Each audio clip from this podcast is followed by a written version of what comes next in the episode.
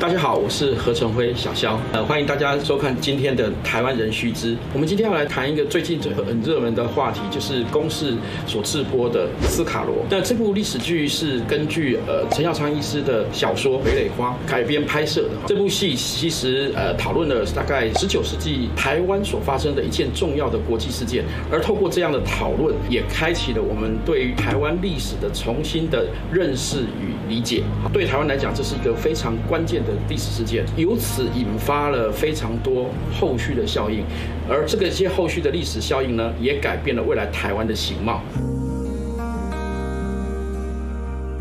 发生在一八六七年三月一件海难事件，航行于潮州到满洲之间的美籍的商船哈罗妹号行经在恒春外海的时候，因为遭遇海难，哈，那船上十八位船员登岸，最终呃有一名中国籍的船员逃脱，进而引发的国际事件。这这个事件发生后，美国的外交部就训令当时的美国驻厦门的领事李先德来处理此事。四月多的时候赶到台湾，好，试图要解决这件事情。但是不得要领哈，因为他要登岸遭拒，然后求助中国当时的清朝政府的官府嘛，好，那当时清朝呃把这件事情定性为统辖治理之外的地区所发生的事件，好，也就是说他这个是化外之地，并非其管辖，好，那在这个过程中，呃，因为不得要领，美国在六月的时候出兵，这件事情实际是一个一件非常重要的事情哈，就是所以台湾跟美军的交手最早是一八六七年哈，而这场战争，美国的海军史中这是明文记载的一件美。国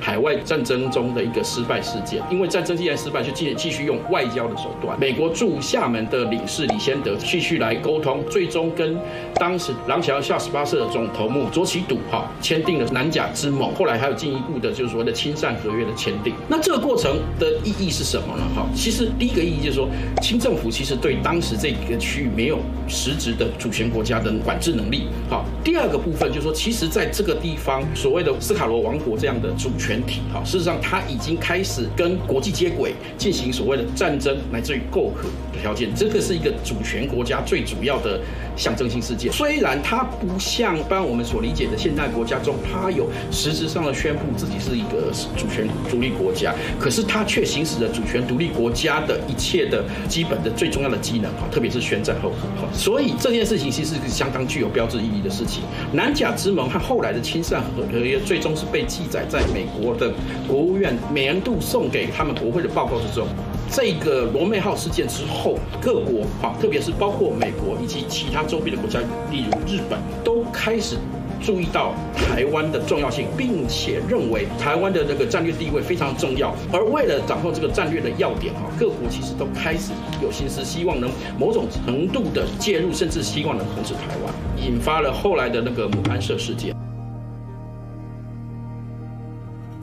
李先德因为参与一八六七年所发生的罗妹号事件之后，他在这个交涉的过程中，他意识到一件事，就是说台湾实际上并非像一般当时的理解，或者说像清国所主张的，哈，所以他们对台湾有实质的控制力。事实上，他清国在台湾的控制力仅有少数的几个点。因为这样过程，当时他一直宣扬一件事情，就是说台湾的主权未定论。好，这最早最早台湾主权未定论的出现，他就认为说那是无主无主地，所以他他其实一直希望说。希望美国可以把台湾纳为自己的版图之内，透过这样的方式来掌控这个战略的地位。但当时的美国因为刚结束了呃一八六四年的美国的内战，其实美国对外的行动相对来讲比较和缓。不得志的李先德要回国行经日本的时候，呃，跟日本谈起了这件事情。那这件事情引起了日本的重视，当然李先德也也极力推要说，事实上可以取得排除清朝的主权主张的一个机会。一八七一年的时候，日本借由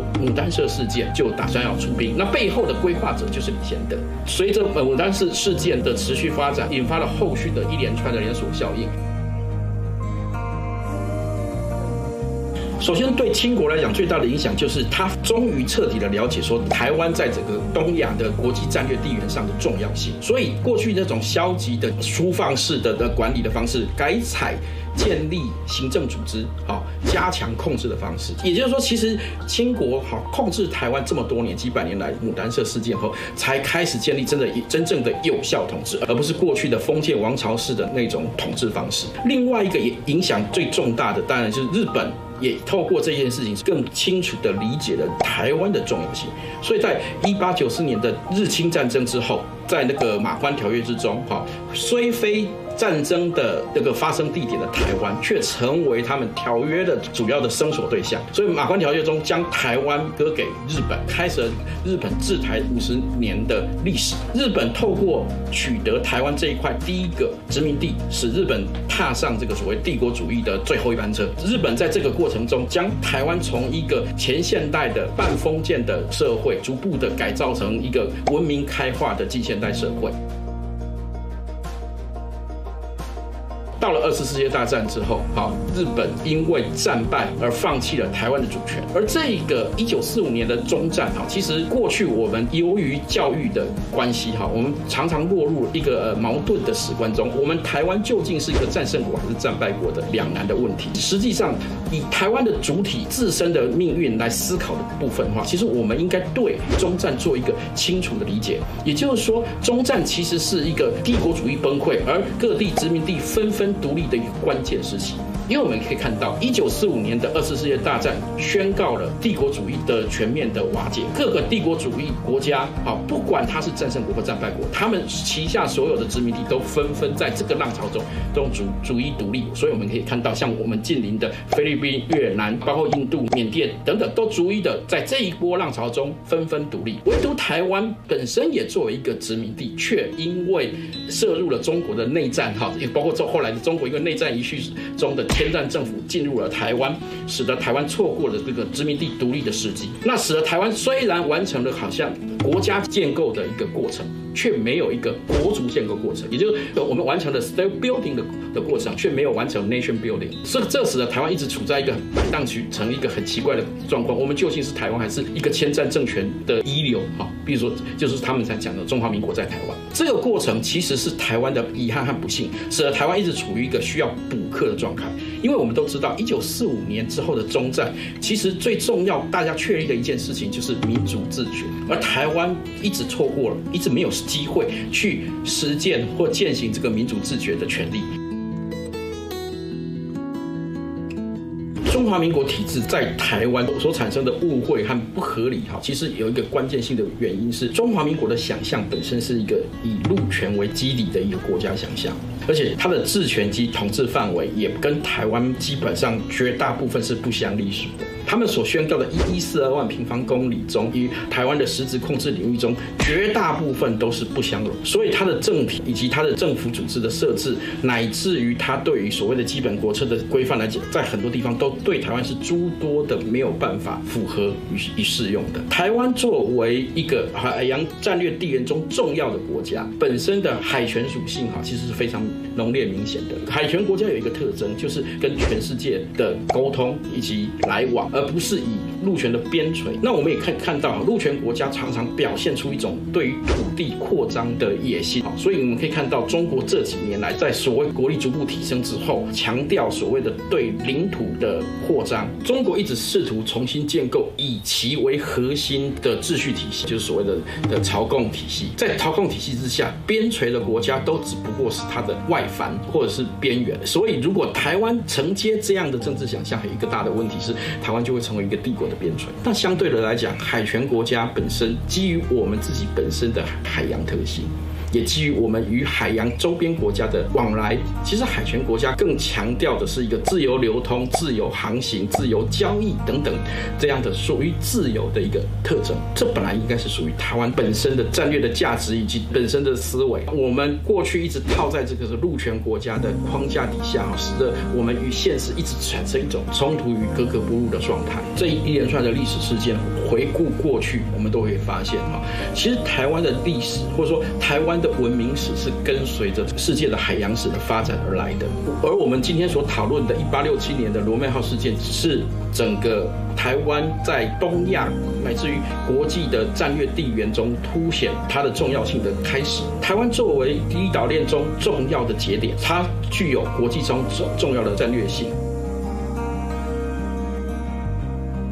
台湾是在第一岛链中唯一一地而控制两个重要的从陆地通向海洋的重要航道的关键位置，因为台湾的东北边是所谓的宫古水道，南边则是巴士海峡。这两条水道正是中国作为一个陆权国家要进入大洋、深海的太平洋中必经的两条重要的孔道。所以从这个角度来看，台湾本身在国际战略中极具重要的关键。它不但能跟全世界海洋国家互相彼此连通，同时也是抵御陆权国家向外扩张中的一个重要的桥头堡。